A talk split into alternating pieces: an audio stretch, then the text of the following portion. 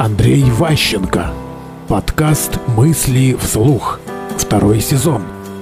Идеальный страх. Самый страшный страх на то, чего не существует. Мы больше всего боимся опасности, которой нет которая нами придумана, она идеальная опасность, она самая страшная, непреодолимая, невозможная. Если опасность реальная, то можно есть таблетку. А когда ты находишься в идеальном мире и идеальный страх, все, то есть это ну, почти смерть. Бывает сбой в программе, бывает особый вид защиты. Вот я почему говорю про защитные реакции. А, по каким-то причинам это важно. Ну, допустим, вот вы боитесь птиц.